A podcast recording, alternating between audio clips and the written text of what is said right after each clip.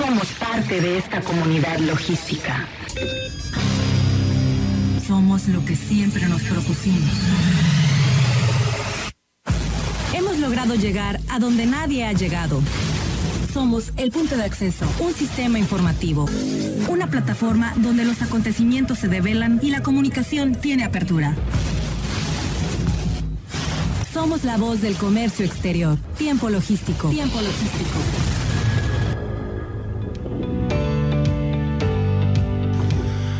¿Qué tal? Eh, bienvenidos una vez más a Tiempo Logístico, la voz del comercio exterior. Como siempre, de verdad que para mí es un honor presentar, conducir y proyectar este programa, sobre todo los martes, con un especialista que siempre tengo a mi lado, el co-conductor de este programa. Pues más que conductor, yo creo que es el conductor eh, titular de los martes.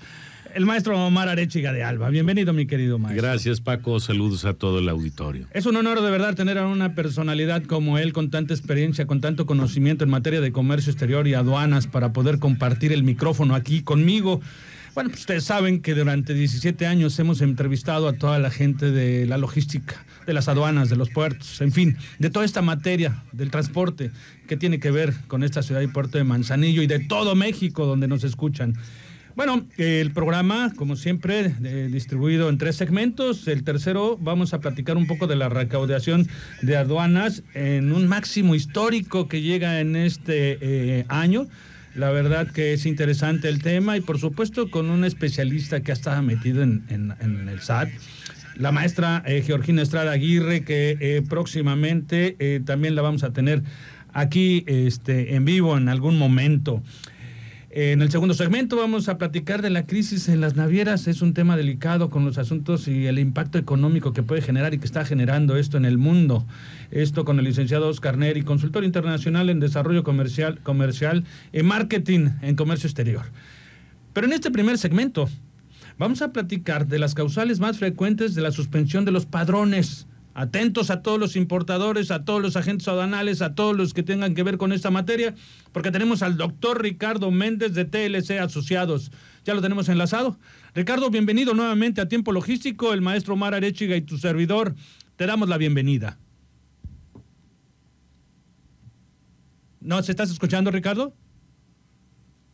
A ver, parece que eh, él está ya ahí por entrar.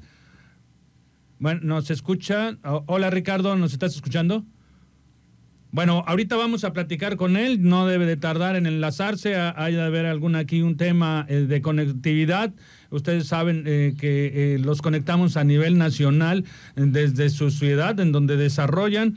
Eh, él, él, me comenta que sí me está escuchando, este, pero bueno, eh, eh, ya ahorita está por salir.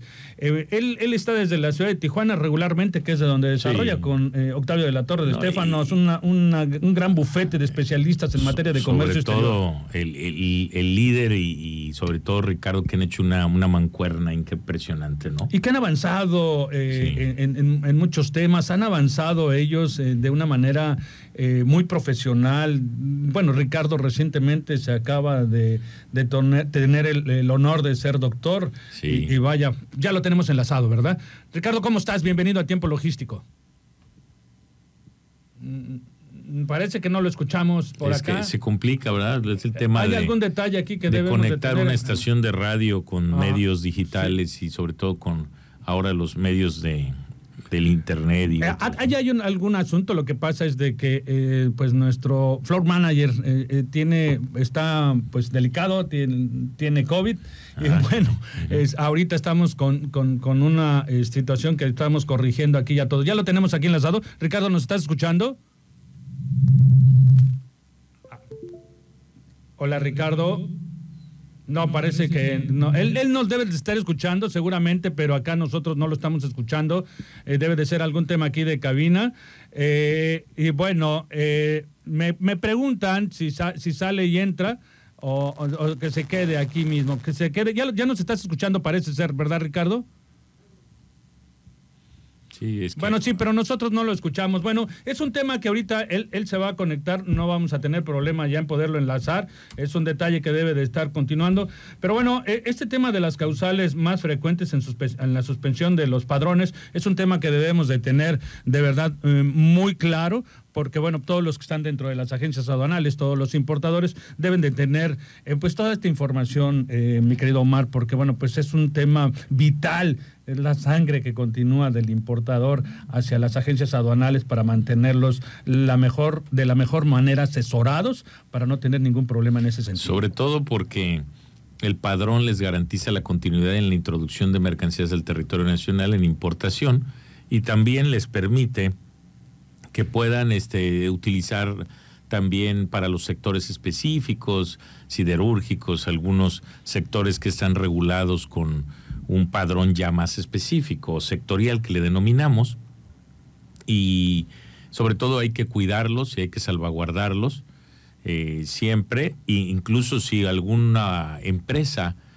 que le preste a alguien que está en facultades de comprobación suspendido, a través de un endoso puede ser una causal de suspenderlo a él mismo, para que actúen con, sigilo de no, eh, no prestarse a situaciones que no fueran apropiadas eh, cuando alguien se encuentra ya en facultades suspendido, ¿verdad? Claro, ya nos está, ya nos está escuchando Ricardo. Mira, él parece ser que me comenta que sí nos está viendo y que nos está escuchando, pero nosotros no lo escuchamos. Eh, evidentemente en la radio no se está escuchando, eh, pero me gustaría saber si ya podemos resolver este tema. ahí ¿Nos puedes hablar, Ricardo, para saber si nos te escuchamos? Mm, no. Es que se unen dos tecnologías, ¿no? Eh, sí, bueno, pues este nos hace falta Bernardo para solucionar este tema aquí ahorita, pero ya bueno, ya estos chicos están, Pascual y Sergio ya están haciendo todo el esfuerzo para poder conectarlo, eh, porque bueno, debe de haber algún detalle por ahí que no. Ricardo, ¿ya nos escuchas? Parece ser que ya te tenemos aquí en la sala. Aquí ya te ah, tenemos, Ricardo, ahora sí ya te tenemos escuchado. Perdónanos la. te escuchó. Perfecto, ah, nosotros también ya. Ya estamos aquí conectados. Yo acá, enviándole señales, señales desde Tijuana. ya estaba saliendo a ver si las señales de humo me llegaban, mi querido amigo. Pero Ricardo, de verdad nos da mucho gusto que estés. Buenas tardes. Buenas tardes. Saludos. Es un honor que estés aquí nuevamente con nosotros, Ricardo. De verdad, eh, te agradezco el tiempo que dedicas porque sabemos de tus múltiples ocupaciones, sobre todo estando en TLC Asociados, en donde las marchas están a, bueno, van a, vaya, van a marcha forzada regularmente con tanta actividad. Y bueno, pues este tema de verdad que nos llama mucho la atención, este tema que pues lo dominas a la perfección, el asunto relacionado a las causales más frecuentes en la suspensión de los padrones. ¿Qué me puedes comentar de todo este tema y cómo podríamos empezar, Ricardo?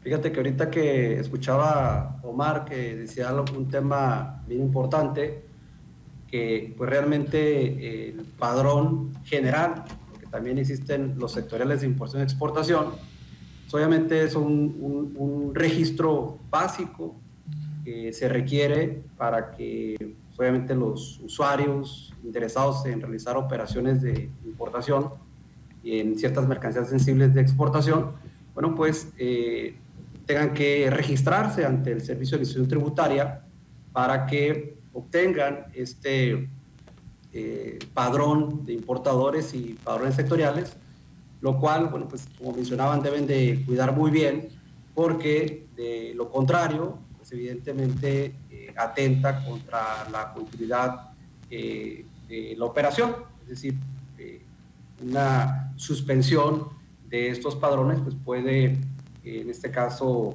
detener las operaciones, lo cual, bueno, pues sabemos que genera un gran impacto eh, económico, sobre todo en las, las empresas. Entonces la intención del día de hoy pues, es platicarle cuáles son pues, las causales más eh, frecuentes que en este caso eh, aplica la autoridad aduanera, porque como ustedes saben, pues existe un catálogo de alrededor de 46 supuestos que establecen las reglas federales de comercio exterior, en particular eh, la regla 133 eh, de, las, de las disposiciones recientes para 2022. Y, y, a veces, bueno, pues vemos ahí estas causales y decimos, bueno, pues cuáles son las más importantes, a cuáles le pongo más atención evidentemente, pues esto va a depender pues de, cada empresa y si únicamente tiene el padrón, en este caso general, porque únicamente se dedica a realizar operaciones de importación definitiva para comerciar en territorio nacional, o en su caso, si tiene eh, padrones sectoriales, ya sea de importación o padrones sectoriales de exportación, de ciertas mercancías que se consideran eh, sensibles, que para esto pues hay un, catálogo de fracciones ahí en el anexo 10 de, la, de estas reglas generales de comercio, nos te indica eh, tanto por fracción y número de identificación comercial, eh, qué tipo de mercancías son sensibles de estos 10, 16 sectores de importación y 15 sectores de, de, importación. En total, bueno, pues son 31 sectores y que, bueno, pues como al ser mercancías sensibles, pues deben de cumplir requisitos adicionales a, la gestión que frecuentemente se realiza con relación al, al padrón de, importadores. Y en este caso, les decía yo que pues, la intención es conocer esas causales.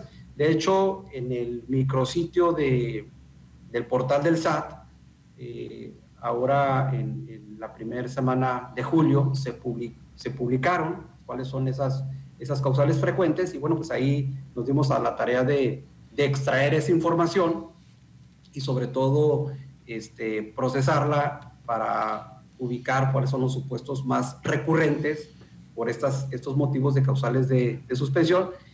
Y hay uno muy, muy eh, específico, que es el, por ejemplo, no realizar operaciones de comercio exterior en un periodo que exceda los 12 meses, que es el, por ejemplo, hay 500 23 empresas que en este caso fueron suspendidas por ese supuesto.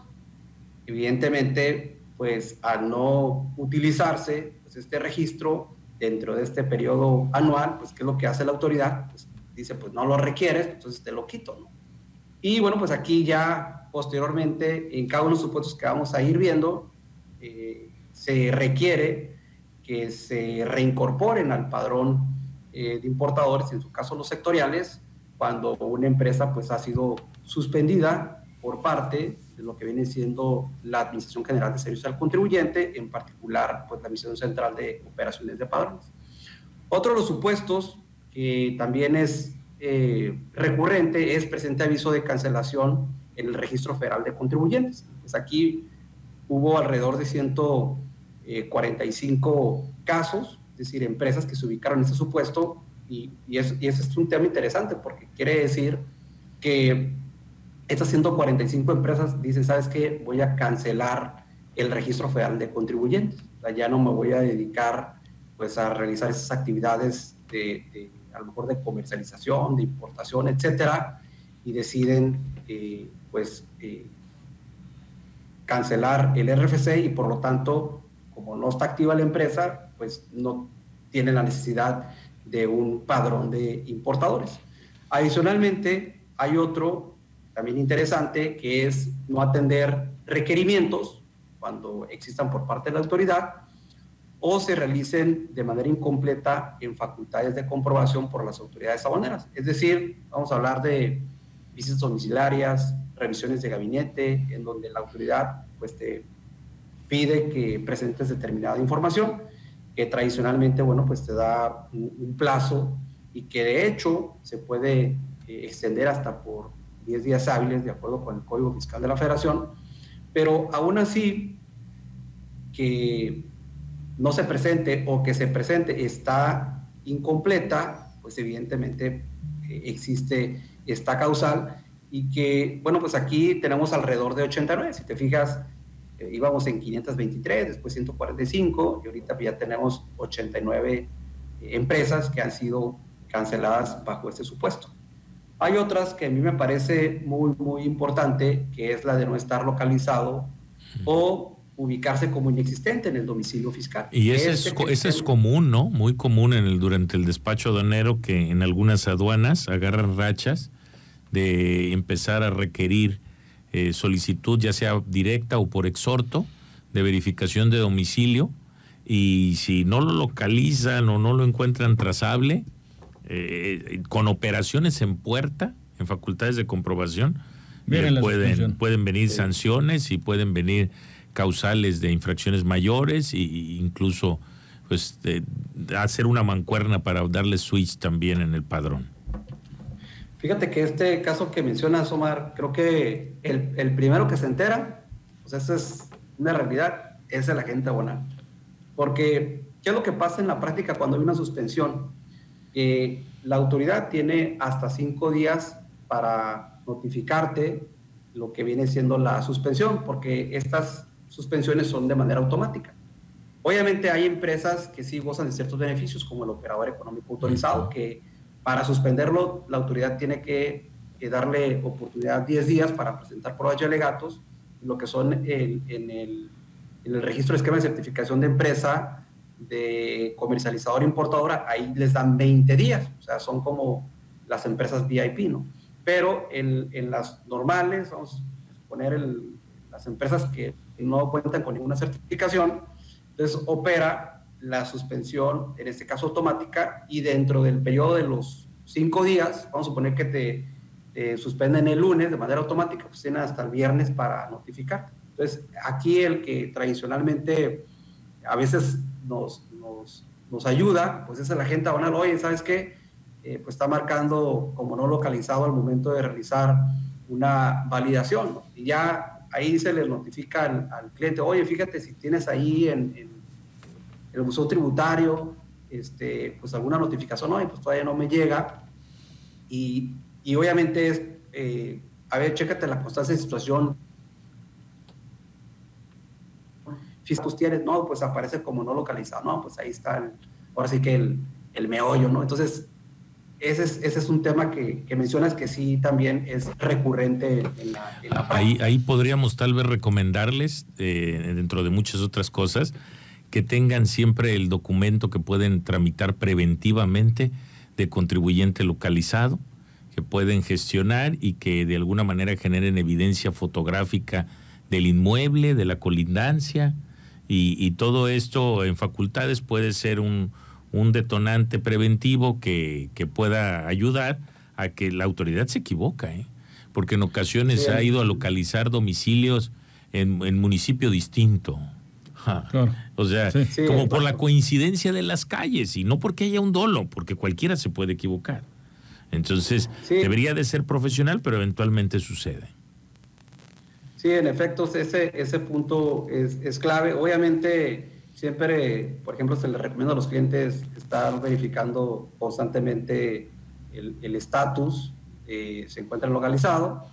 Evidentemente, cuando tienes la eh, el hábito de estar revisando y, lo identificas, pues ahí es cuando se presenta lo que es la solicitud de verificación de domicilio a través de una, aclaración, eh, que de hecho eh, hace un par de semanas estuvo lo que es el, este, titular, Isabel Romero, de la Administración eh, general de Recaudación, que de hecho dio una plática específica de cómo atender una verificación de domicilio, ¿no? Porque puede ser que en la práctica, pues a veces el de seguridad no eh, proporciona ninguna información, el, el, el, el oficial o, la autoridad, la persona que va a realizar esa visita se va y después ya apareces como como no localizado. Entonces esa, esa parte que dices, pues es la verdad que es eh, muy importante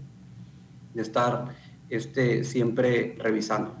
Mi querido Ricardo, de verdad que eh, yo creo que contigo para poder realizar todo un tema necesitamos un programa completo, amigo. Este, se nos, está terminando el tiempo. Eran ocho, me quedé en la cuarta. Pero bueno, ahí este, mira, brevemente, brevemente, no tener créditos fiscales, no contar con permisos vigentes, sobre todo en materia de hidrocarburos, no hubiera presentado las declaraciones de impuestos federales y, y el presente el aviso de suspensión de actividades. Esas son las más, más, más importantes, eh, de acuerdo con lo que establece el SAT, obviamente, ¿no? pero cada empresa pues, tendrá que atender a, su situación específica. El exhorto es pues, que, que cumplan todas sus obligaciones, ¿no? Preventivamente para evitar ser molestados. Ahora, si quieren saber más a fondo, en realidad, es que te consulten, amigo. Mejor eh, cualquier especialista, cualquier eh, importador que requiera alguna información, que se contacte con los especialistas. ¿Dónde te encuentran, amigo?